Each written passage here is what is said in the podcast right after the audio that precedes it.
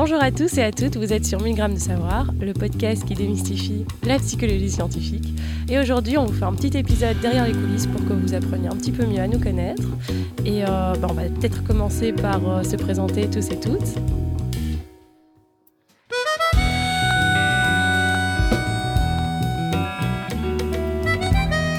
Hyper poliment, je commence par moi. Alors, euh, moi, c'est Farah. Je suis psychologue sociale, interculturelle et euh, tout récemment psychologue clinicienne. Et voilà, et je laisse la parole à Sarah.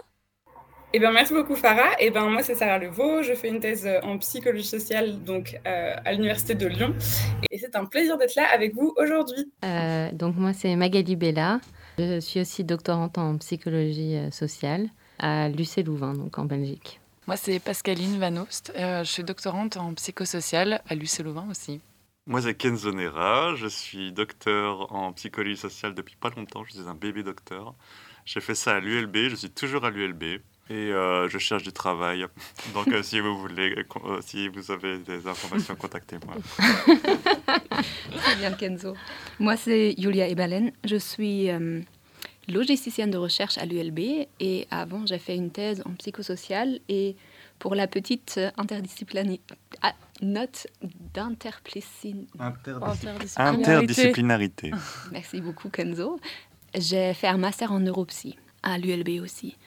Aujourd'hui, il, y a, il manque deux personnes. La première, c'est euh, Fiona, qui était notre stagiaire, qui va bientôt rejoindre notre équipe mais qui ne peut pas être là aujourd'hui. Et l'autre personne, c'est Olivier Klein, qui est, entre autres, à l'origine de ce podcast et qui n'a pas pu se libérer non plus. Bah, justement, en parlant de, à l'origine de ce podcast, en faisant euh, cet épisode, je me suis dit que j'avais pas du tout euh, l'info sur euh, comment s'est née cette petite idée, comment la graine a, poussé dans vos petites têtes. Si on pouvait avoir l'histoire et le, le récit de, du début des prémices de 1000 grammes de savoir. Alors, à l'origine du podcast, il y, a, euh, il y a une fête de début de l'année au CESCUP, donc au Centre de, de psychologie sociale à l'ULB, il y avait euh, Sarah Levaux, qui, voilà, que vous venez d'entendre et que vous connaissez déjà, qui était tout jeune stagiaire chez nous avant qu'elle a commencé son doctorat. Et c'était sa première journée au centre. Et du coup, comme moi, j'adore des podcasts, j'ai commencé à lui parler des podcasts. En tout cas, dans mon souvenir, c'était comme ça.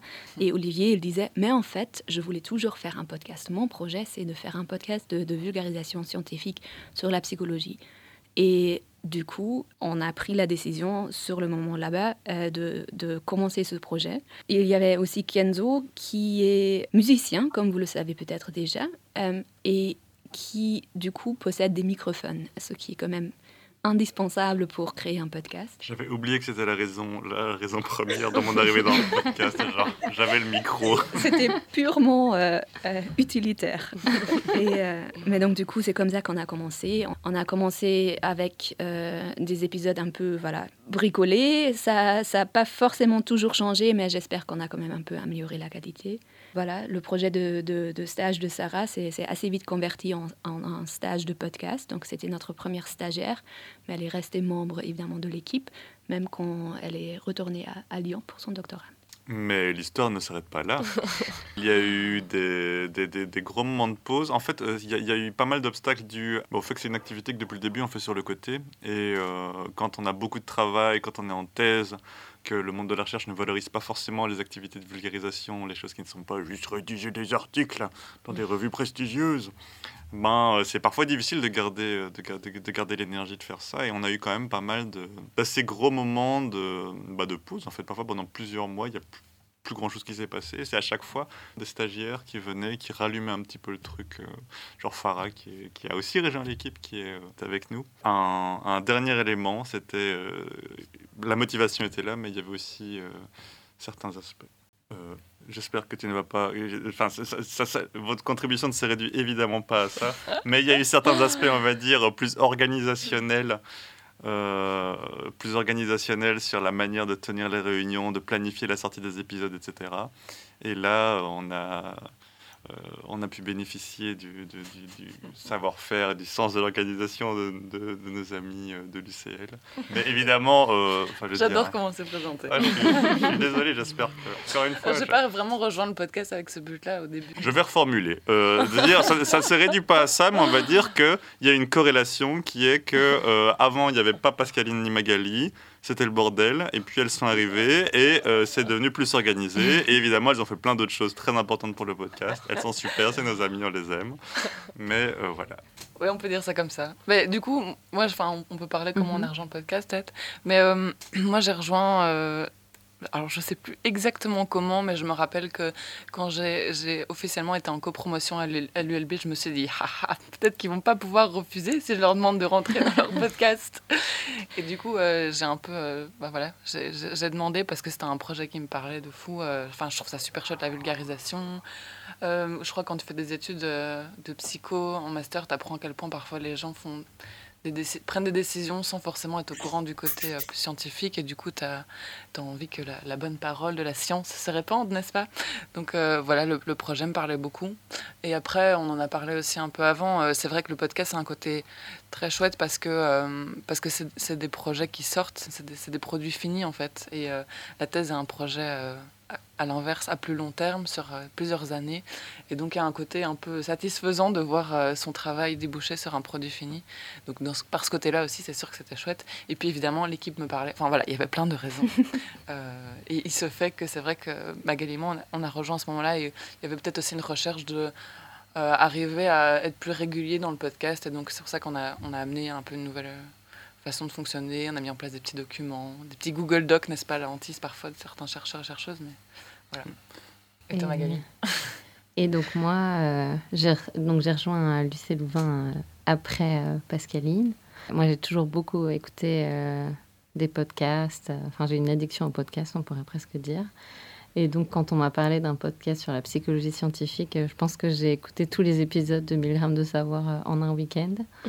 Et après, il y a eu la sortie du format court. Euh, et donc, j'ai demandé si je pouvais justement faire un format court, donc un 100 grammes, euh, qui sont souvent rédigés par euh, des doctorantes ou des doctorants.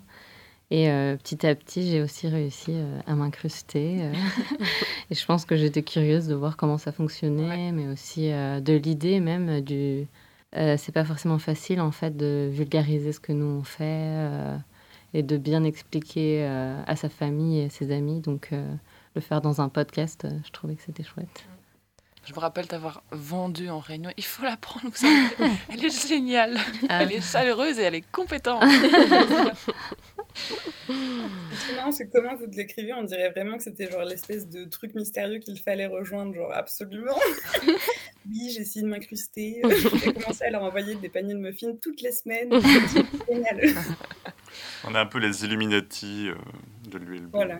Ah, il y a un peu de ça en fait, parce que tu vois, les, tu vois les épisodes sortis, mais tu sais pas du tout comment ça se passe, combien de réunions. Euh, enfin. C'est ce qu'on va expliquer aujourd'hui.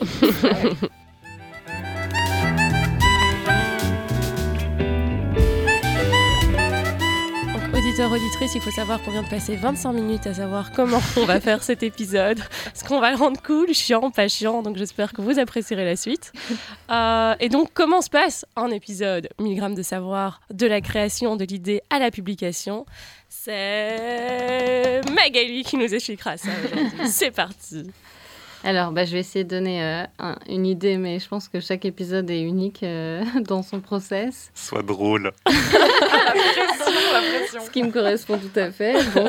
Et euh, donc, alors, pour les 1000 grammes, on, on, contacte un invité ou une invitée et on prévoit une date avec des questions. Je pense que ça a évolué au fil des années, mais euh, si c'est en ligne, en fait, on fait une réunion Teams où on enregistre euh, notre entretien avec la personne. En pantalon de pyjama. Voilà. Ou sous une couette pour éviter les bruits extérieurs. C'est peut-être plus pour les 100 grammes, ça. si je peux me permettre, juste pour, imaginons les personnes qui viennent d'atterrir sur 1000 grammes de savoir, si tu peux expliquer c'est quoi un 1000 grammes, un 100 grammes? Oui, donc 1 euh, 1000 grammes, c'est un épisode qui dure maximum 30 minutes et dans lequel on essaye maximum. 45. on, on, a, on interviewe euh, un, un, expert ou une experte euh, sur un sujet en psychologie euh, scientifique.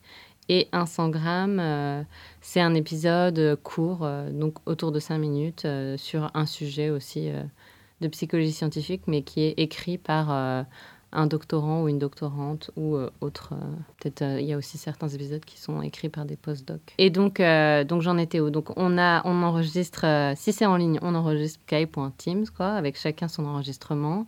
Une personne va se charger de récupérer tous les enregistrements et de monter l'épisode. et si c'est en présentiel, moi jusqu'ici j'ai fait que des enregistrements donc à Radio, Campus. Campus, à Radio de l'ULB avec des beaux micros et euh, de l'équipement professionnel. Mais je pense que vous avez d'autres expériences. Peut-être vous avez fait d'autres euh, enregistrements avant euh, d'avoir accès à Radio Campus. Oui, tout à fait. Ça fait pas si longtemps qu'on est là. Et c'est vrai que vous, vous n'étiez pas au début. On parlait des, des débuts un petit peu un petit peu chaotique. Mais, ça, mais c'est un truc qui est aussi intéressant. C'est, on s'est vraiment rendu compte que faire un podcast, c'est à, la fois, à la fois très simple et très compliqué. Genre, c'est très simple parce qu'en réalité, il faut juste avoir un micro, une vague idée de ce, dont on veut discuter et juste quelqu'un qui dit Ok, je suis, discuté de mon je suis, je suis d'accord de, de, de, vous parler de mon travail. Et donc, on se retrouve dans une espèce de salle avec un micro foireux, dans des conditions foireuses, mais on s'amuse quand même bien. Et on finit quand même par sortir notre épisode. Donc, ça avait l'air un petit peu compliqué le processus, mais en réalité, j'ai l'impression que n'importe qui peut créer son podcast. C'est en même temps très compliqué parce que tout ce qui est euh, dynamique de la conversation, trouver justement le ton, le ton correct pour simplifier, mais en même temps pas trop simplifier, et euh, quand même donner à l'invité l'espace pour s'exprimer et pas le couper toutes les 30 secondes pour lui demander de, préciser, de, préciser du vocabulaire technique, bah c'est pas un truc, c'est pas un truc facile quoi. Sachant qu'on dit à le père des invités, alors voilà, si jamais vous parlez trop, on va vous faire un signe pour vous dire d'être plus bref. Ouais, mais ça marche pas toujours. Ça marche pas toujours. c'est pas en fait. Euh, c'est un, un entraînement les interviews. Ça pour moi c'était c'était la grande révélation de, des interviews en fait parce qu'on se dit mais bon voilà euh, parler de quelqu'un, d'un de, travail que moi je trouve passionnant, que l'invité trouve passionnant, c'est voilà, c'est quand même leur thématique de recherche. C'est pas si facile que ça parce que on, est là dans une position de, chercheuse dans mon cas où, où, je, je connais ces gens, si je les connais, d'autres contextes où c'est des, des, des, des personnes pas forcément d'autorité, mais avec, avec une expertise que je connais, que je respecte. Et du coup, moi, je me trouve dans, dans une situation de semi-expert où je suis quand même doctorante. Et donc, je ne vais pas poser des bêtes questions. Si je pose pas des questions simples ou pour simplifier, ça, ça sera difficile à comprendre. Mais de vraiment de se dire, mais si je pose cette question de personne tout venante, l'interviewé euh, va, va penser que j'ai pas compris, or j'aurais dû comprendre ça en B1, euh, voilà, il y a des années et des années, et euh, que j'ai cette peur, j'avais pas du tout réalisé ça avant, et c'était vraiment, c'est un processus à chaque fois se dire, vas-y, pose la question, demande une simplification, et c'est, voilà, ça, c'est pas pour dire que je pense que, que je suis super intelligente, je connais tout, mais c'est on ne se rend pas compte à quel point on, a cette, euh, cette position. Oui, ça me fait penser aussi, enfin, du coup, je t'entends euh, raconter ça et je, je, me réimagine dans les conditions. Et il y a aussi justement ces conditions de terrain qui changent à chaque fois en fonction des personnes, celles qui vont parler fort ou pas fort. Et ça me fait penser, euh, je pense que c'était un des premiers épisodes qu'on a enregistré. Donc déjà, c'était Bernard Rimé où on a dû le refaire parce qu'on s'est totalement, on va pas se mentir, mais chier sur la qualité, sur l'enregistrement, sur ah, tout. je veux pas. et c'était vraiment une espèce de oh. cata, sauf que, enfin, moi personnellement, c'était vraiment genre l'interview que je voulais faire et j'étais trop à fond et j'étais genre, waouh, je vais rencontrer Bernard Rimé, ça va être génial et tout. Et en fait, bah, on a dû dire euh, est-ce que tu peux revenir? Parce qu'en fait, on a fait totalement n'importe quoi. Mais non. Il y avait aussi celle avec euh, donc Olivier euh, Klein qui, qui, du coup, dans sa façon de, fonctionner, a tendance à vite tapoter sur la table, bouger sa chaise. Et du coup, on se dit ah non, mais en fait, il y a trop de bruit parasite, comment on fait? Et il y a tous ces trucs un peu de terrain comme ça où il y a des personnes qui vont parler plus ou moins fort, où il y a tous les trucs un peu où on se dit mais, mais mince, en fait, est-ce que, qu'est-ce qu'on fait comme ça là Mais c'est vrai que c'est marrant parce que quand tu réfléchis, on a fait quand même beaucoup d'interviews et encore maintenant, à chaque fois que quelqu'un revient d'interview, on est là. Ça, alors ça a été, il n'y a pas eu de bug, tout s'est bien passé.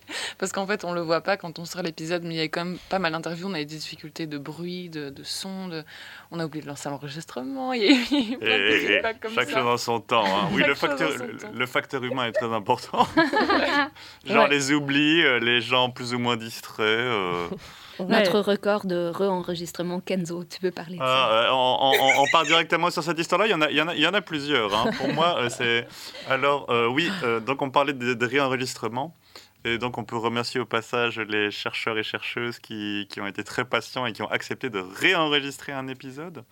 Il y a eu donc Bernard Rimet, c'était la grande première. Il y a eu Benoît Dompnier, et là, c'était encore autre chose parce que Olivier Klein, euh, j'espère qu'il me tiendra pas rigueur de faire ce commentaire, mais dont la, distraction est assez légendaire dans le milieu, euh, m'avait emprunté mon beau micro euh, pour aller l'interviewer quand il était en Suisse. Et il se trouve qu'ils ont enregistré un épisode, ça s'est passé super bien, etc. Et euh, Olivier a perdu mon enregistreur sur le. Enfin bref, l'épisode était perdu en même temps que mon enregistreur. Donc c'était une espèce de double, de double bourde comme ça. Donc cet épisode a été réenregistré et un petit peu plus tard, on a eu le cas de Florian Kova. Euh, donc qui est professeur à l'université de Genève en philosophie. C'était l'épisode sur la. Et un vrai héros, honnêtement. Ouais, ouais, franchement, il une patience absolument extraordinaire. On a enregistré une première fois, donc à distance. On se rend compte que euh, une personne. Euh, moi, moi. Voilà, je, ne voulais pas, je ne voulais dénoncer personne. Que Yulia a eu un problème d'enregistrement, donc voilà, on n'a pas sa voix. L'enregistrement est foutu. On enregistre une deuxième fois. Florian Kova, très gentiment, nous dit Ah, c'est pas grave, on va le refaire, etc on fait un deuxième enregistrement et, c'est toujours la même question. Donc c'est vraiment intéressant de voir comme à chaque fois c'est la même chose mais avec des nouveaux développements, de nouvelles digressions, bref. Et là, à la fin de l'épisode, tu as Florian euh, qui nous dit, euh, avec son, son, air, euh, son air affable caractéristique, Ah, mais en fait, j'ai oublié d'appuyer sur enregistrer. et, et, nous, on s'est vraiment dit que c'était une blague. On s'est dit genre, ah, ah, ah, Florian, petit rigolo. Mais en réalité, non, il avait réellement oublié. Et vu qu'il avait un petit peu de temps, il a dit, bon, bah, on le refait. Donc, on a enregistré une troisième fois l'épisode sur la philosophie des sciences. Donc, si pendant l'épisode, quand vous l'écoutez, vous vous dites, ouais, il souffre quand même un petit peu euh, par moment dans ses réponses ou dans ses questions. Euh, bah, c'est pour ça. C'était le, troisième enregistrement du même épisode. Attends, je viens de me taper un gros stress pour savoir si j'avais mis play. je vous rassure. J'ai vérifié, j'ai bien mis play. J'ai vraiment arrêté de respirer. Euh, moi, quand tu parlais, Pascaline, des différents enregistrements, moi, je me suis dit que ce serait hyper drôle, si surtout pendant le confinement, parce que j'ai l'impression que c'est là qu'on a peut-être plus investi tous et toutes, enfin Kenzo et nous toutes, euh, le podcast. Et donc, du coup, euh, moi, je suis sûre, si tu me photographies dans les différentes positions d'enregistrement de podcast, de voix, soit sous la couette, soit à me cacher dans une salle de bain en mettant un truc sur moi pour pas qu'on entende les bruits. Enfin, je sais qu'à un moment donné, il y avait pas mal de bruit dans les épisodes de toutes sortes de d'espèces ougandaises parce que j'étais là-bas un mois et que tu as l'impression qu'il y avait une petite jungle derrière, euh, je sais plus quel. Euh, Sylvain Delouvet, c'est un épisode que j'ai fait vraiment. Il y avait plein de bruit de nature partout. J'étais en mode oh là là, qu'est-ce que je vais mettre sur ma tronche pour, que, pour essayer d'enlever un petit peu ce bruit, sachant qu'il faisait super chaud donc c'était tout confortable. Toutes, euh, vous avez au moins essayé d'enregistrer les petites intros sous le lit, dans la couette. donc ouais, je crois que quelques photos de, des enregistrements improbables de 1000 grammes de savoir, ce serait un, je sais pas qu'on appelle ça, les trucs à la fin des films là. bêtisier. Un bêtisier, des bloopers. un bon bêtisier. Il y a des fois où j'essayais vraiment de faire une espèce de position abracadabantesque juste pour pouvoir à la fois rester à la même distance du micro tout le temps pour pas qu'il y ait de fluctuation du son. Et en même temps d'essayer d'avoir l'air Pepsi. Donc ne pas bouger en ayant enfin en essayant d'être Pepsi c'est hyper dur. Du coup j'étais là tout le temps. En plus on ne cite pas de marque Sarah. dit quoi on ne cite pas, de, marque, pardon pardon je suis désolée c'était pas un placement de produit. Euh, euh, énergique ça marche c'est pas une marque je te comprends. Et moi, je me suis dit qu'il fallait vraiment que quand on a une fois un bon son, on note exactement, limite, on dessine, on photographie la, position dans laquelle on était. Moi, j'ai eu ça comme ça une fois où j'avais, j'avais enregistré un épisode et puis je voulais changer l'intro parce que, voilà, éternelle insatisfaite. Et, euh, et en fait, je, du coup, je réenregistre et je me dis, mais punaise, c'est pas possible, c'est vraiment pas le même son que le son de l'enregistrement. Je ne comprends pas pourquoi je suis dans la même pièce. Qu'est-ce qui a changé? Et du coup, je commence à me dire, mais c'est pas possible. Donc, je, mets, je me mets une couette dessus. Enfin, exactement comme tu dis, tu fais des positions, des trucs. Tu, tu te mets proche du micro, mais la couette loin, puis la couette proche, mais loin du micro, puis de billets, des trucs incroyables, pour au final me rendre compte, c'est juste que j'avais pas mis sur mon ordi que c'était euh, que, que, le son devait venir de mon micro et pas du micro de mon ordi. Enfin voilà, typique. Donc j'ai fait genre, je sais pas, 45 enregistrements et tu vois le truc de finale, finale 2, finale 3, finale 4. cette intro qui au final, euh, enfin je pense qu'en plus j'ai compris après. Euh, voilà, donc j'étais ravie. Donc on a une intro un peu mm. bizarre. Je vois quand même quelques parallèles avec le, le travail de chercheuse. Parce, oh, que... parce que franchement, euh, ça correspond un peu au travail que j'ai fait dans ma tête, où j'ai essayé, genre, est-ce que ça va marcher comme ça? Non, ça marche pas. Donc on recommence, on fait autre chose. Pourquoi ça marche pas? Tu te rends compte que c'est vraiment un truc ultra débile.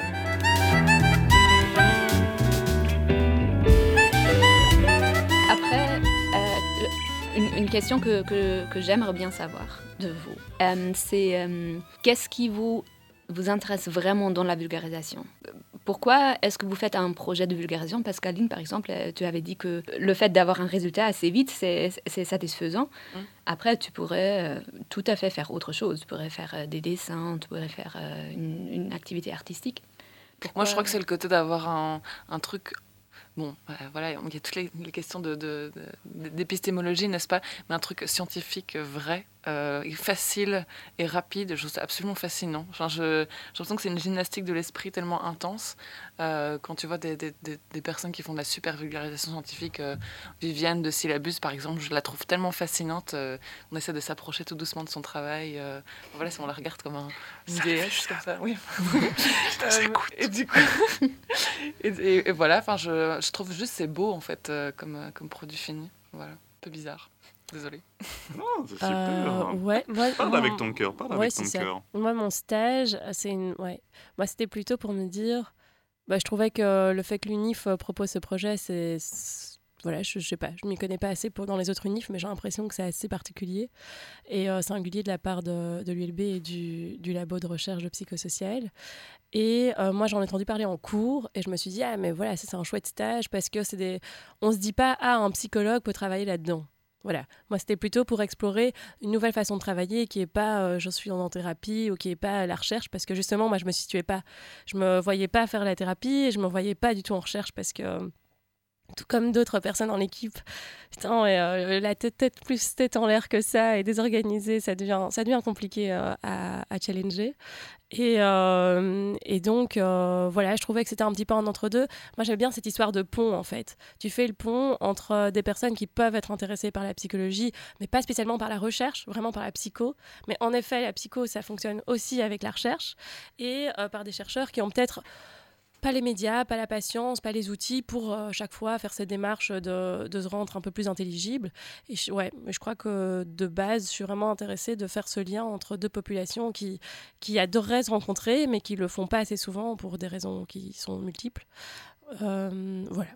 Je crois que c'est ma, ma définition. Moi, c'est parce que j'adore ma voix. Je m'aime en fait. Alors, quelle blague est-ce que je pourrais faire? Je pense qu'il faut que le monde me connaisse. C'est horrible. Et en fait, je suis en train de me dire, moi, je pense que ce qui m'a trop donné envie, bon, déjà, c'est le projet et la créativité qu'il y avait autour et juste le fait de créer. Enfin, c'est trop bien. Genre, trouver le nom, trouver les formats qu'on va faire. Enfin, ça, c'est déjà trop chouette. Le nom, il pense- vient de toi, en fait. C'était toi qui l'avais trouvé. Très grande, euh, très grande idée euh, sur les jeux de mots euh, géniaux. J'imagine que pour vous, c'est pareil, mais dès que tu rencontres des gens, que tu parles un peu de ce que tu fais ou de ce que la psycho t'a appris en termes théoriques, les gens sont toujours mais waouh, c'est génial, pourquoi est-ce qu'on connaît pas ça? Et, et c'est une vraie question en fait, pourquoi est-ce qu'on connaît pas ça.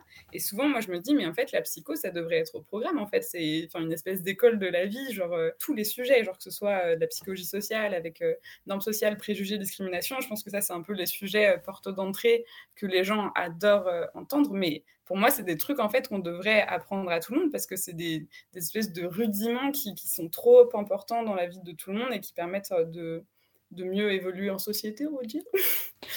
Pour moi, c'est aussi le souvent, évidemment, la psychologie est vue comme plutôt comme la psychothérapie et pas comme la psychologie. La psychothérapie, finalement, je pense c'est une partie très très importante, mais c'est une partie de la psychologie. Et pour moi, ma première fascination avec la psychologie, ça venait mais absolument uniquement de la psychologie cognitive. Et c'est un domaine de la psycho qui est souvent à l'intérieur de des études de psychologie vu comme quelque chose de compliqué. Or, de mon sens, c'est hyper facile.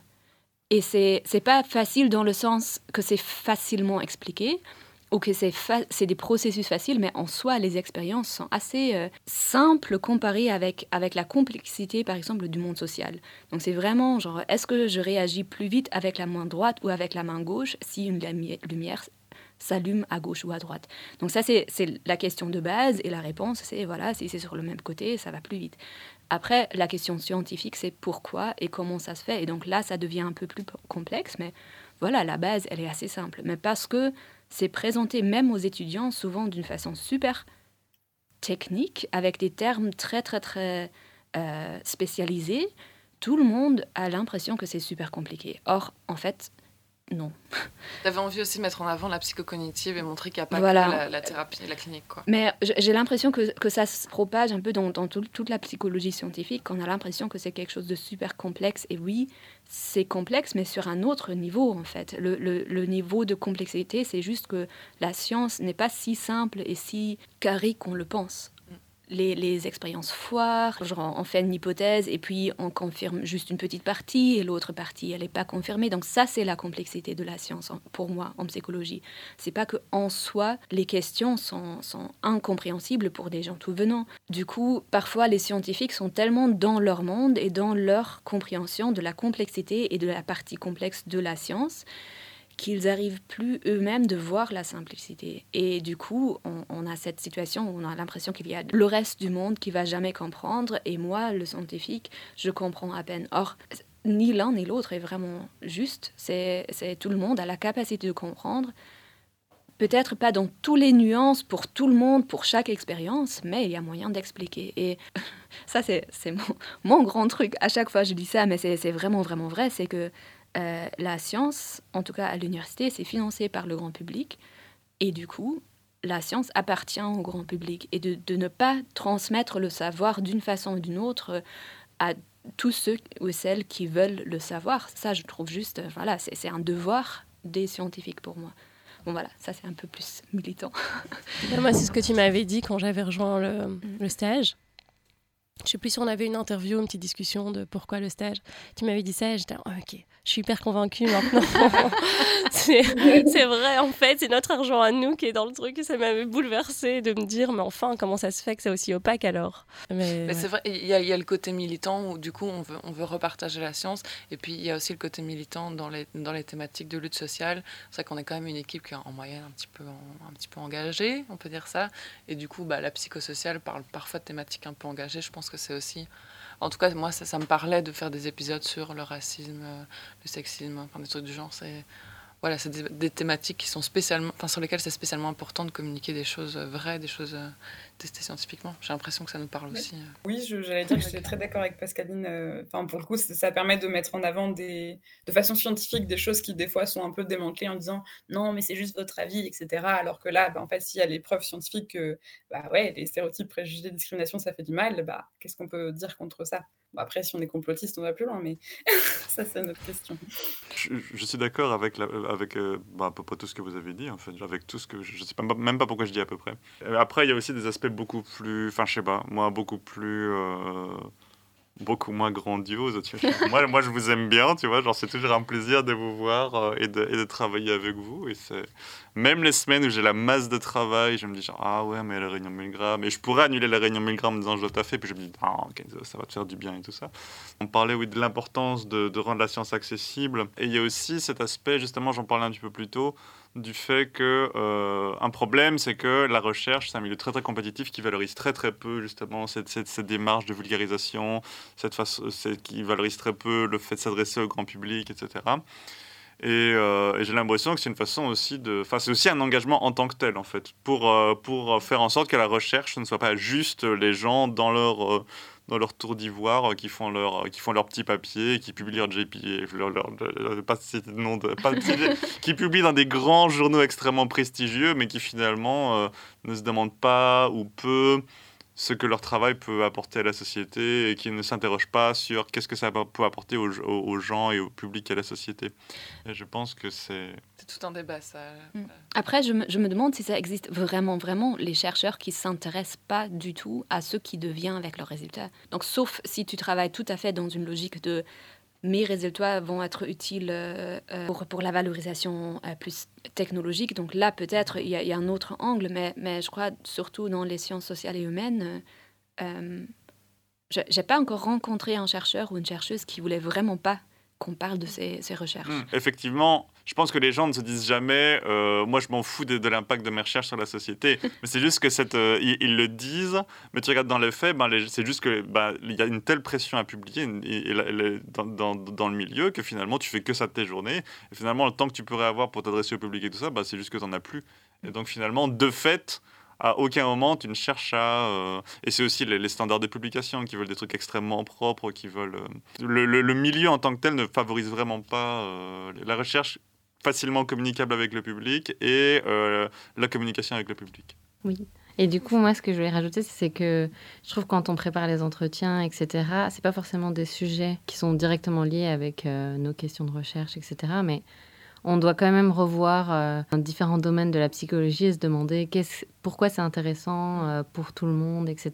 Et moi, après, ça m'influence sur la manière dont, quand je retourne à la recherche, je vais penser à mes questions de recherche, etc. Donc, je trouve que même pour nous, en fait, sans, enfin, moi, je pense pas être en train de me dire, j'en ai rien à faire de la portée théorique de ce que je pourrais trouver. L'important, c'est d'avoir des publications, mais on, oublie automatiquement, quoi. Donc c'est un bon raccrochage aussi pour nous en tant que membres du podcast, je trouve. Je veux pas donner l'impression que je tire sur les collègues, évidemment, mais je pense vraiment que c'est un effet, c'est juste un effet pervers de, de l'institution et du système, quoi. Mais il y a quelque chose qui, qui, qui porte à l'optimisme, c'est que bah, tout simplement, quand on invite des gens pour le podcast, ils sont toujours super, euh, super contents de, de se dire qu'ils vont pouvoir vulgariser leurs recherches, s'adresser au public, etc. C'est juste qu'encore une fois, le système, euh, le monde de la recherche tel qu'il fonctionne, ne laisse très très peu de... C'est-à-dire qu'il faut le faire sur son temps libre. Quoi. Mais moi, ça, j'ai été impressionnée. Euh, on a interrogé, euh, on a interviewé même pas mal de chercheurs qui ont, voilà, qui ont publié beaucoup d'articles, qui ont une renommée, que ce soit dans le milieu francophone, de dans le milieu de la recherche de psychologie francophone ou alors même au-delà, l'enthousiasme de certains chercheurs et chercheuses de dire ah mais merci en tout cas merci beaucoup. Je dis, mais merci vous? Non mais vous merci je t'en même enfant. Tout le monde est beaucoup trop euh, je crois qu'il y a vraiment une volonté c'est ce que je disais c'est peut-être que les ponts sont pas assez visibles ou sont pas assez euh, proactifs en train de connecter les deux euh, les deux points. Mais j'étais impressionnée par l'enthousiasme de chercheurs et chercheuses qui ont qui ont une renommée assez importante de pouvoir partager d'une manière euh, plus abordable possible euh, ce qu'ils font. De réenregistrer trois fois un épisode et tout ça. Y a aussi les doctorants et les doctorantes qui passent beaucoup de temps à écrire. Et aussi les doctorants et les doctorantes.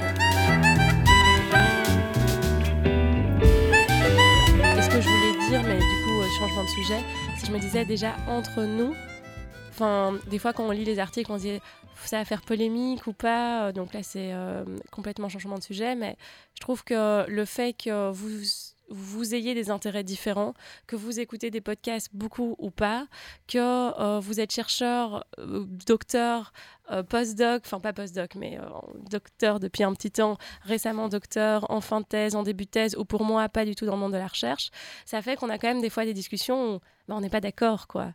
Et je pense que ça aussi, même si on l'entend pas dans les podcasts, c'est un des points que je trouve le plus intéressant de, de cette aventure, c'est de se dire, ben voilà, je dois essayer de comprendre le raisonnement de l'autre, pourquoi il est frileux ou elle est frileuse à ce point-là, parce que moi c'est ça des fois qui me qui m'agace. Mais oh, on n'a qu'à parler de ça. Enfin, pourquoi ils sont en train de de, de, regarder à ce point-là si c'est ok, si c'est pas ok, si c'est correct, c'est pas grave. Au pire, on doit pas, c'est pas nous les responsables de, de ce qui se dit. Nous, on est juste, nous, on est oui, c'est ça on est juste le canal qui transmet. Et je sais que par rapport à ça, on n'est pas du tout d'accord. Je suis un peu seule sur mon bateau. Enfin, à vrai dire, auditeur, auditrice, s'il y a des gens qui veulent me soutenir, n'hésitez pas. Je suis vraiment seule.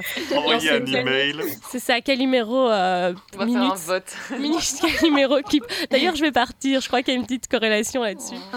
Euh... ça pas le dire. Et, euh, et donc, ouais, et ça, ça, je crois que c'est personnellement le truc qui m'a fait le plus grandir. quoi. C'est de euh, pas prendre les trucs à la légère, mais plutôt de juste vouloir comprendre et connaître ce qui se passe. Par exemple, un des gros sujets, ça a quand même été euh, l'histoire de la psychanalyse, où j'ai pas compris euh, les réactions de l'équipe.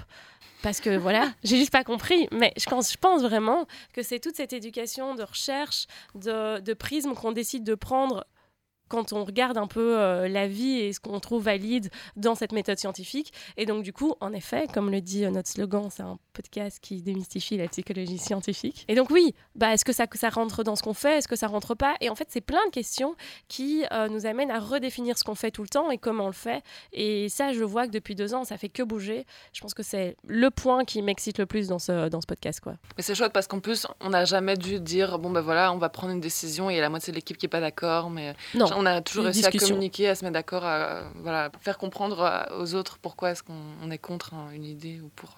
Voilà, j'ai l'impression qu'on est en train de parler comme s'il y avait des, drames incroyables. c'est clair. Non, non, Mais c'est vrai qu'on a dû, voilà, on, on s'est réunis une fois pour dire bon, bah, qu'est-ce qu'on fait quand on a un épisode avec une thématique un peu engagée, un peu sensible, on se met des petites guidelines, etc. C'est beaucoup de choses qu'on a mis en place euh, dans les, dernières, euh, dans les derniers mois, les dernières années. Euh. On peut peut-être justement parler de cet exemple que qu'on a mis en place une procédure interne pour dire voilà si quelqu'un est vraiment très engagé plutôt du côté activiste que uniquement du niveau chercheur ou chercheuse sur une, dans une thématique. Comment est-ce qu'on fait du coup si on écrit un épisode 100 grammes par exemple? Ce qu'on fait c'est que, que que le reste de l'équipe relie l'épisode avec cette idée en tête particulièrement pour vraiment faire la part entre ce qui est un résultat scientifique, ce qui est une, conclusion valide sur base de ces résultats, ou est-ce que c'est quelque chose qui vient peut-être un peu trop euh, du, côté activiste de cette personne. Euh, ce qui est complètement compréhensible, mais du coup, on essaye de vraiment quand même euh, se limiter à ce que à ce moment dans le temps, on peut soutenir scientifiquement. Mais ça, c'est voilà, c'est un travail et c'est pas toujours facile à mettre en place. Euh, c'est des questions qui sont débattues dans, plein de domaines, dans le milieu du journalisme, dans le milieu scientifique. C'est euh, quelle place euh, peut avoir du coup l'activisme dans, des domaines professionnels, peut-être scientifiques ou autres. Et pour le coup, enfin genre voilà, ça, dépend en fait. Est-ce que tu dois différencier du coup le personnage professionnel que tu es d'un point de vue scientifique, ou est-ce que tu as le droit aussi d'être engagé? Est-ce qu'on est trop impliqué ou est-ce qu'on ne l'est pas assez? En fait, on choisit tous des, des, sujets de recherche qui nous plaisent, mais du coup, ouais, effectivement, on a mis un processus en interne pour réussir à se dire bon il y a quand même du peer review, donc euh, il y a d'autres personnes qui lisent et qui font un peu du feedback en disant tu, tu, tu, là, on peut pas dire à mort euh, tel personnage politique, ça se fait pas. on aimerait dans le fond. Il y avait quelque chose que j'avais envie d'ajouter sur le, sur le, le la volonté des gens de communiquer avec le public malgré les, des contraintes euh, systémiques. Et parce qu'effectivement, on a parlé des invités, des chercheurs et des chercheuses des 1000 grammes, mais les doctorants et doctorantes, faut aussi rappeler que c'est des gens qui mettent quand même un paquet d'heures dans notre, euh, mmh. pour écrire un épisode, pour, euh, bah, pour rien du tout. Ils font ça comme nous, complètement bénévolement. Il, il, il y a quand même un processus de, de, de, réécriture, de reviewing, etc., où on fait des critiques en disant Ouais, ici c'est un peu faible, parce que ça manque de données sur telle question, ou alors Ouais, ce passage est un peu problématique, faudrait reformuler, etc. Et les gens le font toujours avec plaisir. Et c'est aussi quelque chose qu'il faut souligner. Quoi. Les gens, encore une fois, ils sont prêts à mettre beaucoup de temps, d'énergie et d'efforts pour, euh, pour participer. pas beaucoup de temps non plus, du coup, si vous voulez participer, écrire un 100 grammes. Ah oui, non, c'est pas 10 000 heures non plus. Pour les 100 euh, grammes, c'est vraiment un aller-retour de lecture, de relecture entre nous, de remarques. Parfois même euh, avec des relecteurs extérieurs, si, si ou relectrices, parce qu'on n'a pas toujours l'expertise pour. Voilà. Ce qu'il faut aussi dire, c'est que voilà, tout, tout ça, ça, ça, ça nous empêche pas de, de nous tromper, ça va arriver. Mm. Et, oui. C'est vrai que c'est une crainte qu'on a souvent. Ah, oui. on fait de notre mieux. Le bad buzz. C'est ça. Moi, je trouve que le gros challenge, c'est rendre euh, ce qui se dit dans la recherche fidèle, tout en déconstruisant, en rendant le vocabulaire plus simple, euh, les concepts euh, abordables. Et c'est ça. C'est en fait, tu perds un truc en chemin. Mm. Tu perds un truc en chemin, il faut être très à l'aise de le perdre. Et je, et je trouve qu'en tant que chercheur, moi je le ressens avec vous, il y a encore plus des fois cette crainte de perdre l'exactitude de ce qui est en train de se dire qu'une personne qui n'aurait peut-être pas ce profil de fonction quoi. Et donc enfin voilà, moi je sens que des fois c'est en mode oui mais c'est pas ça qui a vraiment voulu être dit. oui bon c'est pas grave si on s'amplifie un peu. Non, c'est pas voilà. C'est vrai le travail de la science c'est de délimiter les concepts et les théories, de comprendre exactement leur effet. Du coup tu vois si on est là non, ouais, bah, tu nous enlèves un peu notre substance et tu nous permets pas de faire ça tu vois. Bah, c'est l'exercice de trouver des métaphores qui simplifient mais qui sont pas trompeuses pour autant. Tu vois genre ça c'est vraiment hyper compliqué d'expliquer quelque chose sans que ça devienne démagogique, euh, que par exemple les gens se disent genre, waouh, mais du coup je peux tout expliquer avec cette théorie, etc. Il faut vraiment, ouais, encore une fois, trouver une, des moyens de simplifier sans, euh, sans ouais, que ça devienne trompeur, quoi, tout simplement. Est-ce que vous avez une partie du travail que, que vous, vous aimez le plus faire ou un moment qui, dans le podcast que, que vous avez, aimé, avez aimé le plus? Donc là, c'est le moment soleil. Oh parle des choses belles et positives du podcast. moi, je, ne sais pas pour vous, mais moi, j'en ai plein. Genre, vraiment, je suis en train de me dire, là, si je dois choisir, je pense que je suis pas capable. J'aime autant le moment échange avec la personne euh, qu'on va interviewer. Enfin, moi, du coup, je suis plus souvent sur les 100 grammes, mais En fait, dans les, dans les interviews, c'est pareil, juste rencontrer les gens, avoir du temps après pour discuter, leur dire à quel point ce qu'ils font c'est génial et qu'ils disent Ah bon? Et du genre, mais tu travailles dessus depuis des années, bien sûr que c'est génial. Et, ou autrement, des doctorants, doctorantes qui se voient un peu genre euh, empower et? Dans l'empowerment parce que justement, en fait, ils font un truc, enfin, de euh, être un peu bloqué dans sa thèse, avoir le nez dedans et plus trop se rendre compte de ce qu'on fait et de se dire Allez, vas-y, je fais un épisode sur un truc et de se rendre compte qu'on est capable de produire quelque chose qui est intéressant et chouette. Euh. Et aussi, j'aime bien, mine de rien, enregistrer 100 grammes parce que je pense que c'est un peu mon moment toute seule, un peu marrant. Bon, les réunions, c'est génial aussi. Hein. Mais genre, je sais pas, ce truc un peu genre, je fais du théâtre avec moi-même. C'est de l'aspect fun qui a un peu toutes les étapes, que ce soit pendant nos réunions, pendant les trucs, etc. Je kiffe. Je vous aime. Voilà, j'ai dit. Pour moi, c'est impossible de choisir.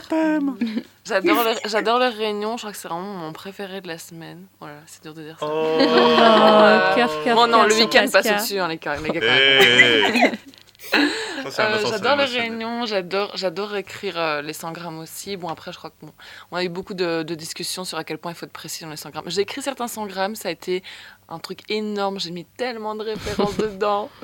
Voilà, donc peut-être que ça, a été un peu trop chronophage. Mais euh, j'adorais écrire les 100 grammes et enregistrer les grammes. Je trouve ça génial parce que, au-delà de rapporter des idées pour sa thèse, au-delà de diffuser ça aux autres, après tu reviens chez toi, tu es là, waouh, mais en fait, tu as appris des trucs sur ta vie. Enfin, souvent, c'est des thématiques qui nous parlent quand même. Du coup, euh, tu as l'impression d'être hyper intelligent et cultivé. C'est vachement chouette.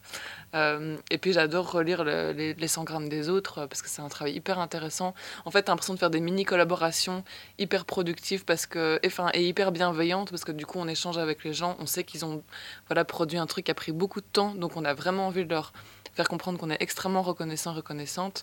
Et en même temps, on a toujours des petits trucs à améliorer. du coup, c'est des discussions en équipe qui sont hyper riches. Enfin, moi, j'adore tout. J'adore tout. Oh. Je crois que la partie que j'adore le plus, c'est que ça me donne la, la, possibilité de vraiment apprendre tellement, de m'intéresser à tant de thématiques différentes. Je, je, sens ça surtout quand je sors des interviews et à chaque fois je me dis ah, c'était génial. Ça va être tellement intéressant. C'était le meilleur interview, c'était le meilleur, la meilleure personne à interviewer. Et puis, euh, il y a la personne suivante qui arrive et on fait un interview. Je me dis, ah, c'était génial, c'était super. Et c'est vraiment d'apprendre des, des, nouvelles choses. J'ai adoré faire l'interview avec Odile Romer, là, récemment. Ça, c'était vraiment chouette. Et je, me disais, voilà, ça, ça, va, ça va être trop bien de, que les gens apprennent tout ça. C'est vraiment... Moi, la partie que j'aime, enfin, je pense qu'il y a le côté euh, réfléchir à ce que j'ai envie, que j'ai envie d'amener dans le podcast. Donc, euh, j'aime bien euh, me poser cette question et me dire, ah, ça serait mieux pour un 100 grammes, ça serait bien pour un 1000 grammes. Il y a un peu ce côté-là où on a l'impression de devenir des chasseuses de tête. par exemple, quand on va en conférence et qu'on lit, on est toujours en train de se poser la question, est-ce que ça c'est Ça, me rappelle, euh, il y a quelques semaines, on était ensemble, Magali et moi, à, devant les posters à une conférence ici en Belgique, et on a vraiment, on est passé d'un poster à l'autre en se disant, est-ce que ça pourrait être chouette pour un 100 grammes? Est-ce que ça pourrait être chouette pour un 1000 grammes?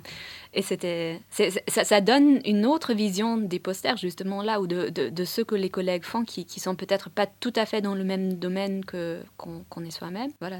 Et d'apprendre aussi de ce que les autres veulent amener. Du coup, on apprend beaucoup. Et euh, évidemment, bah, les entretiens. Euh, enfin, voilà, un peu comme tout le monde, je pense. Les mêmes. Euh, j'aime aussi beaucoup les réunions avec tout le monde. Moi aussi, j'adore les réunions.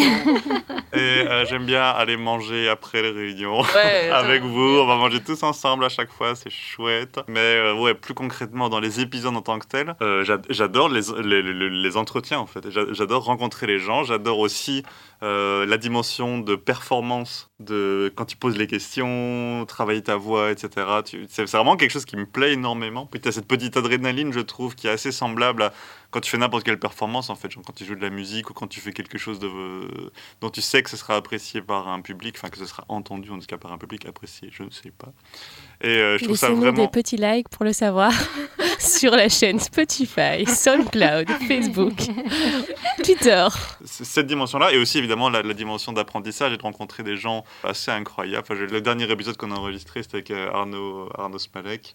Ah, c'était bien. C'était, il est absolument passionnant, euh, par exemple. J'adore aussi constater le travail fini sur les 100 grammes. Genre voir un épisode rentrer, voir comme les critiques sont formulées, s'intègrent, etc. pour finalement voir un épisode qui à la fin est beaucoup mieux qu'au début. C'est un petit peu finalement le processus de reviewing idéal, celui qu'on aimerait tous avoir pour nos papiers. Exactement. Celui où on a l'impression qu'à la fin c'est mieux qu'au début. Et euh, il y a quelque chose d'extrêmement satisfaisant.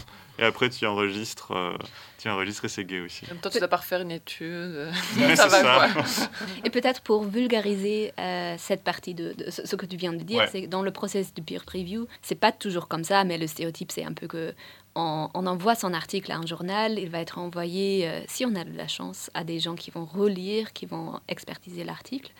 Et malheureusement, euh, de temps en temps, ça revient avec des critiques qui sont euh, qu'on peut adresser, mais qui ne rend pas forcément le, papier plus, plus lisible, qui demande énormément de travail pour un truc qui, dans, dans la tête des chercheurs ou des chercheuses, est peut-être déjà terminé et on est sur le projet suivant. Euh, et on a peut-être parfois l'impression que, que ça arrive au mauvais moment, qu'on reçoit des critiques sur des choses qu'on qu'on ne peut plus changer. Et du coup, forcément, on doit du coup vivre avec un, un produit, si on veut, imparfait. Et euh, c'est juste frustrant parfois, même si, l'article est publié. Je crois que c'est un peu à ça que tu fais référence, non? Oui, oui, oui, oui. Pour moi, un- un- une, bonne, une bonne expertise, c'est simplement une expertise où le papier est mieux à la fin qu'au début. On va pas non plus trop noircir le tableau. Enfin, je veux dire, les, les gens, ils sont quand même compétents. Et moi, généralement, mais, enfin, les- un article accepté est généralement mieux que quand il a été soumis. Oui. Mais euh, parfois, tu te dis, genre, punaise, euh, est-ce que, est-ce que vous étiez vraiment obligé de me demander de citer votre, vos 10 articles qui n'ont pas de rapport avec mon travail euh, Enfin bon, bref, petite parenthèse fermée. Et aussi le, le retour généralement très positif des, bah, des doctorants et doctorantes, parce que c'est quand même une situation, c'est une situation particulière, quoi, le doctorat. Il y a beaucoup de gens pour qui ça, ça peut être difficile, ingrat à plein de moments. Et je pense que c'est un petit moment de gratification qui est super chouette. euh. De voir son épisode publié, tu veux dire? Oui, c'est ça, et de Ouais. voir euh, que ton travail est pris en considération, euh, etc. Et par rapport à ça, et pour réagir à ce que Farah disait avant, euh, des discussions qu'on a parfois eues en équipe aussi, c'est la question des écoutes.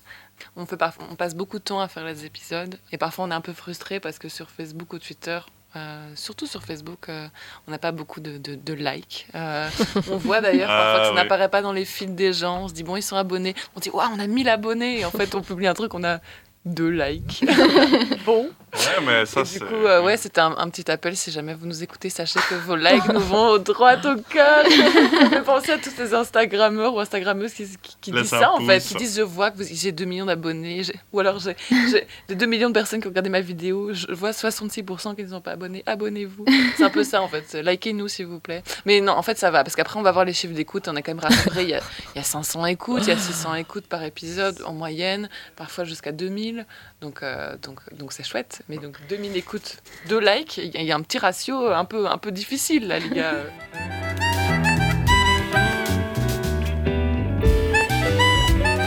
Ouais, mais c'est. euh, Mais c'est vrai que c'est difficile et euh, c'est comme ça pour n'importe quelle, n'importe quelle production. C'est c'est pareil pour la musique. Quand tu fais de la musique et que tu publies ton morceau et que tu as mis vraiment ton cœur et ta sueur dedans et que tu as genre euh, trois pelés qui disent genre, ah c'est cool et que tu vois qu'en fait ils ont même pas cliqué, même pas liké, tu vois. Enfin, faut pas laisser ça entamer sa motivation. Je crois que mon point de vue là-dessus est un peu différent. Au départ, je, je m'avais dit, non, s'il y a 40 personnes qui écoutent ça, c'est bien. Parce que du coup, 40, c'est plus que juste mes amis. Et du Exactement. coup, euh, pour moi, le fait qu'il y a euh, voilà, entre 500 et 1000 personnes par épisode qui, qui écoutent, je trouve ça absolument incroyable. Mais je pense que ça avait un lien avec le fait que toi, tu publiais sur SoundCloud. Et moi, souvent, je faisais les publis sur les réseaux sociaux. Et du coup, quand tu, tu tailors tes petits emojis là, tu choisis une image incroyable. Chefskis. Ton image, elle est incroyable et tout. Et puis en fait, il y a deux likes, tu te dis, bon. Ah, mais ça, ça, ça, ça, ça, ça, ça, c'est juste qu'il faut pas mettre trop. de- Moi, c'est pour ça que je mets pas trop, trop d'énergie dans ces trucs-là parce que j'ai l'impression que c'est très, très contingent. Je ne suis euh. pas en dépression à cause de ça, ne vous inquiétez pas. C'était un petit message comme ça, j'en profitais. Je profite pour répondre à la fameuse question. Euh, Qu'est-ce que tu préfères dans Migraine de savoir comme mission? Euh, En fait, je suis à la régie, donc euh, mon équipe m'oublie. Auditeurs Vraiment et euh, voilà. En fait, je suis le caliméro de l'équipe, sachez-le. C'est les interviews et je crois que ce qui m'a strike comme ça pendant mon mémoire, c'est de me dire waouh, mais tous ces chercheurs et chercheuses qui travaillent pour quelque chose de plus grand qu'eux-mêmes. Et Oh, en wow. fait, non mais vraiment, et de vouloir le transmettre, moi ça m'a trop euh, touchée, mais il a fallu quand même un mémoire pour ça alors que j'étais dans Migrave de savoir avant. Et donc du coup après j'ai vu euh, les interviews différemment, mais c'est de, c'est ça, c'est pour ça que tu prends, c'est pour ça qu'on prend du temps bénévolement aussi, c'est pour ça que ces chercheurs-là font tout ça parce qu'on l'a pas dit, mais tout tout le monde est bénévole, que ce soit les intervenants, intervenantes, personne n'est financé pour quoi que ce soit. Et c'est de se dire ben je prends beaucoup de mon temps de vie pour essayer de chercher quelque chose qui est beaucoup plus grand que, que moi-même et qui est, euh, qui est en réseau avec d'autres personnes, qui doit être vérifié, et en plus je prends ce temps-là pour le transmettre, ben, c'est une chouette façon, je trouve déjà, de vivre sa vie si, euh, par ces principes-là. Et ensuite, euh, ça c'est le côté un peu plus philosophique, et le côté euh, plus terre-à-terre, c'est vraiment d'apprendre en fait. De base, je crois que je suis une petite, petite personne curieuse, et, et de ressortir les interviews, je suis chaque fois super excitée, je suis enfin, exactement Yulia, quoi, tout, tout pareil, en train de sauter au plafond, mais c'était dingue, c'était la meilleure interview, c'est sûr. Et puis c'est reparti lorsque tu, tu te rends compte la prochaine personne que tu vas interviewer. Par contre, moi, contrairement à toi, Yulia, je me dis pas du tout, euh, oh là là, je sais comment les gens vont le recevoir. Moi, franchement, c'est ego trip, quoi. Je suis juste tellement curieuse d'apprendre tout, ce- enfin, surtout ce qu'on avait eu avec euh, la psychologie du libre arbitre. C'était euh, Lantian. Anthony Lantian, oui. Et là, je savais même pas qu'on pouvait travailler là-dessus quand on avait fait de la recherche en psychologie sur le libre arbitre, c'est quoi, comment on fait ses choix, ses choix amoureux. Enfin, c'est encore waouh, ok. En fait, il y a plein de nouvelles portes qui ont été ouvertes dans, ok, qu'est-ce qu'on peut faire dans la recherche en psycho. Ben, J'ai vraiment l'impression maintenant, avec Tout. cette petite expérience de On deux ans, tout faire, Tout. sache-le. en fait, tout, c'est juste un, un prisme que tu prends. Et c'est la manière dont tu regardes les choses qui va faire que c'est de la recherche en psycho ou pas. Mais tu peux vraiment tout faire. Et ça fait que c'est infini. Et que Migraine de Savoir, on espère, aura une très longue vie. Parce qu'il y a de la matière pour, euh, bah, pour une éternité. Mais à un moment donné, quand tu réalises ça, c'est un peu dingue de se Mais dire. on peut euh, vraiment tout faire. Oui, Parce qu'il y a des psychologues en Antarctique, il y a des psychologues qui font la recherche sur la vie dans, dans l'espace. Il y a, là, par exemple, à Titane Desmerty, l'interview n'était pas là-dessus, mais elle travaille entre autres sur cette question, l'impact de, de l'empaisanteur sur le cerveau. Et, ouais, et ça, je crois que c'est vraiment un des trucs que les personnes euh, qui s'intéressent pas spécialement euh, à la recherche en psycho, qui sont pas dans la recherche, ne savent pas. On peut vraiment euh, travailler partout dans la recherche en psycho et, et rechercher sur tout. Et euh, bah, j'espère qu'en tout cas, ce sera un des insights que vous aurez eu en écoutant mes grammes de savoir, de se dire que c'est hyper varié. On essaye de travailler encore et toujours plus à varier les sujets parce que vu qu'on a tous fait psychosocial, on a quand même un... Non, excusez-moi, Yulia s'est présentée en disant qu'elle avait fait cognitive, toutes mes excuses. Un doctorat en psychosocial, grosse nuance. Euh, c'est quand même une lutte pour euh, diversifier euh, les sujets d'interview, quoi, les sujets de recherche qu'on choisit. Mais donc n'hésitez pas à vous présenter aussi euh, sur l'adresse mail qu'on mettra d'office en show notes. Euh, donc je ne vais pas répéter encore une fois parce que vous n'allez pas la noter avec votre bic tout de suite. Euh, et de à- c'est ça, des, chercheurs que vous avez envie d'entendre, des chercheuses, des chercheurs que vous connaissez, qu'importe, envoyez-nous parce qu'on est toujours à la, enfin voilà, on est toujours en demande. Euh, oui, un petit appel du pied euh, un peu plus particulier pour euh, les chercheurs et chercheuses, doctorants, doctorantes en psychologie cognitive, clinique et, tout, enfin, tout le reste, développement, tout, tout, tout. Parce qu'on aimerait beaucoup aborder ces thématiques et on aimerait pouvoir diversifier et avoir tout plein de gens qui, qui co-construisent avec nous. Donc si vous en faites partie, n'hésitez pas. Pour moi, on peut. Ah, terminer là-dessus. Oh, On attends, attends, on, a encore, on a encore un petit peu de temps. Des trucs. Moi, il y a un truc que je me disais, c'est que c'est trop. Si tu disais, il y en a, il y a tellement de diversité, ça peut continuer pour l'éternité. C'est le petit extrait qu'on pourra ressortir dans 50 ans pour la 54e saison de 1000 grammes de savoir. On sera genre, bienvenue dans 1000 grammes de savoir. Ouais, on continuera à inviter des gens et tout, et ce sera. C'est pas le bon slogan, Kenzo C'est de la démystification Toujours sur Radio Campus. Non, attends, on aura un studio niveau Hollywood euh, à ce moment-là quand même. Pour clôturer cet épisode derrière les coulisses de 1000 grammes de savoir, qu'est-ce qu'on peut souhaiter à 1000 grammes de savoir pour la rentrée prochaine 2022-2023 Euh, toujours aussi poliment qu'au début de cet épisode, je commence. Ben, je pense plus de diversité de sujets, de, secteurs de recherche en psycho, plus de diversité au niveau des intervenants et intervenantes. C'est quand même aussi quelque chose dont on a parlé euh, on se rend compte en fait qu'il y a quand même une inertie, que ce soit la psychosociale, que ce soit les gens qu'on connaît. Enfin, même si on a une volonté de faire autrement, c'est difficile de le mettre en action et on le, on le voit parce qu'on est vraiment très volontaire. Et c'est tout. Je pense que c'est déjà pas mal. Du progrès dans la vulgarisation, Mm. petit à petit. On n'a pas à faire des Merci. progrès, on est déjà au top. Ah, je suis d'accord. Une dédicace de Viviane de Syllabus. Putain, je suis vraiment mode Un. Un concours. Un feat avec Viviane. Moi, je dirais déjà arriver à continuer à garder le même rythme parce que c'était un, un bel effort, une belle performance de la Ouais. team euh, cette année d'avoir sorti deux épisodes par mois. N'est-ce pas que tous les auditeurs et auditrices ont absolument tous écouté Je sens suis Moi-même, je les ai tous écoutés. Ça, c'était un peu le truc au début. C'est est-ce que toi, il y a un épisode de Mes Grains de Savoir que t'as même pas écouté alors que t'es membre de l'équipe? Non, mais sérieusement, tout le monde a écouté tous les épisodes. Maintenant, minu- minute de vérité de cet euh, épisode derrière les coulisses. Moi, pas, j'avoue. Je pense que qu'il y a milligramme que j'ai pas écouté, mais je suis pas sûre. What? T'as tout écouté? Bah ouais.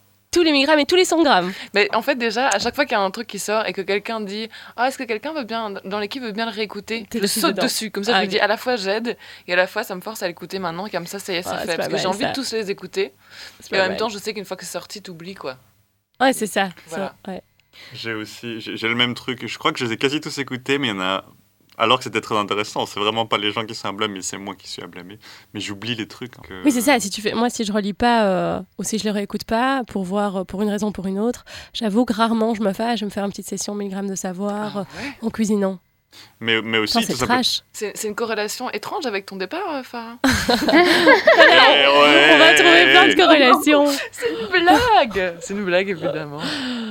Je les garde pour des moments pertinents parce que j'ai pas envie de les binge écouter. Si je me pose une question, du coup, je me dis ah, on a fait un truc sur ça. Là, c'est le moment et je sais que je vais bien intégrer la connaissance. Donc il y a encore des épisodes que j'ai pas écoutés, mais je sais que je vais les écouter et du coup, ça m'inquiète pas. Je me dis bon, euh, ça va être le moment et je vais aller le chercher et je les connais quoi. Ça, c'est la réponse diplomatique pour dire non, j'ai pas écouté. Mais en fait, je les garde pour des moments super Ah, bah, particuliers de ma vie. Magali est très silencieuse. Est-ce qu'il y a des épisodes que tu n'as pas écouté, Magali Non, je pense que je les ai tous écoutés. En plus, Oh elle, est arrivée après, quoi. Elle Bah, Déjà, elle a fait un week-end binge. hein. bah ouais, mais moi, ça, c'est vrai que c'est un de mes problèmes. J'ai dit que j'étais pas sûre que c'était complètement sain, ma relation euh, avec les podcasts. J'écoute tout le temps un podcast quand je fais du ménage. ou- La podcastination. Oh. Ben voilà, si Oh. vous êtes un ouais. procrastinateur, une procrastinatrice du ménage, on vous envoie un nouveau concept qui est la podcastination, qui est la solution contre toute procrastination avec le podcast Migramme de Savoir. N'hésitez pas et dites-nous si ça marche finalement. Est-ce que maintenant votre cuisine est rangée ou pas? Ça, par contre, euh, pour les épisodes que j'ai écoutés, que j'ai pas écoutés, j'écoute pas mes épisodes. Je je les Mhm. écoute av- avant qu'ils sont sortis ou en partie ou des choses comme ça, mais je vais jamais après écouter l'épisode du début à la fin. Je, je- ça va pas. Moi, je Ah n'écoute que mes épisodes. C'est pas Ah vrai. ouais, putain, intéressant. Moi, je réécoute mes là. épisodes parce que j'ai peur d'avoir dit un truc de travers ou d'avoir l'air un peu bête. Ouais, c'est un truc de contrôle. C'est ouais, c'est un truc de contrôle, du coup je suis là, il faut que je sois préparée mentalement. Ouais, puis Ouais. tu- tu t'écoutes et tu te dis genre ah à ce moment-là j'ai parlé plutôt comme ça, comme ça je pourrais m'améliorer la prochaine Ouais, fois. tu vois, c'est une façon euh, de- de- d'avoir un retour critique sur ton Ah, sur ta ça c'est la performance. version scène. euh, ouais. Moi c'est vraiment ce que disait Yulia dans le dernier épisode qui est sorti. J'ai posé une question entre guillemets hyper euh, bête pour une chercheuse en psychosocial. C'était avec qui? Euh, je crois que c'était avec Antoine Roblin. Euh, oui, mais je Ah sais oui. plus quelle question exactement ce que c'était. Mais c'est un truc que tu es censé savoir quand tu travailles euh, sur euh, la culturation et tout ça. Mais je posais la question pour que les auditeurs et auditrices comprennent. Et je me suis dit, j'espère dans sa tête qu'il sait que je connais la réponse. C'est l'erreur fondamentale d'attribution en fait. Tu vois, tu crains que la personne, alors que tu es dans le contexte où tu dois vulgariser les choses, tu te dis genre la personne va penser que je suis débile et qu'en fait je sais pas. Alors qu'en réalité, enfin je veux dire. Message à Antoine. Et surtout, c'est pas des bêtes questions. C'est juste des questions qui sont pas des questions d'experts du domaine. Absolument. Je, je- grossissais le trait, évidemment. On peut rajouter une petite phrase quand on contacte des invités. Nous vous poserons peut-être des questions qui me paraissent stupides. Sachez néanmoins que généralement, eh ben, on, on sait, euh, enfin je veux dire, ils savent quoi. Alors, Milligramme de savoir, euh, l'épisode derrière les coulisses, c'est tout pour aujourd'hui. Euh, J'espère que l'idée de nous avoir un peu découvert, d'avoir découvert euh, ce qui se passe avant la publication d'un épisode vous a plu. On repassera des épisodes tout au long de l'été qu'on a déjà diffusés au préalable et que vous pourrez découvrir, redécouvrir et que je pourrai enfin écouter. et ensuite, ben, on redébutera en septembre euh, 2022. Euh, on a déjà une petite programmation qu'on vous a préparée avec beaucoup d'amour. Est-ce que quelqu'un a envie de dire un dernier mot de la fin? Merci beaucoup pour toutes vos écoutes. Oui, merci aux auditeurs, merci, eh ben, merci aux membres de l'équipe, hein, euh, et merci à Farah Merci à qui, euh, qui sera qui sera euh, regretté. Voilà, on dirait que tu vas mourir. Tiens. Non, Farah s'en va vers de nouvelles aventures tout à fait euh, Voilà. excitantes, Exactement. car tu pars à En Guyane française. Donc si vous connaissez des gens qui ont podcast en Guyane française, n'hésitez pas.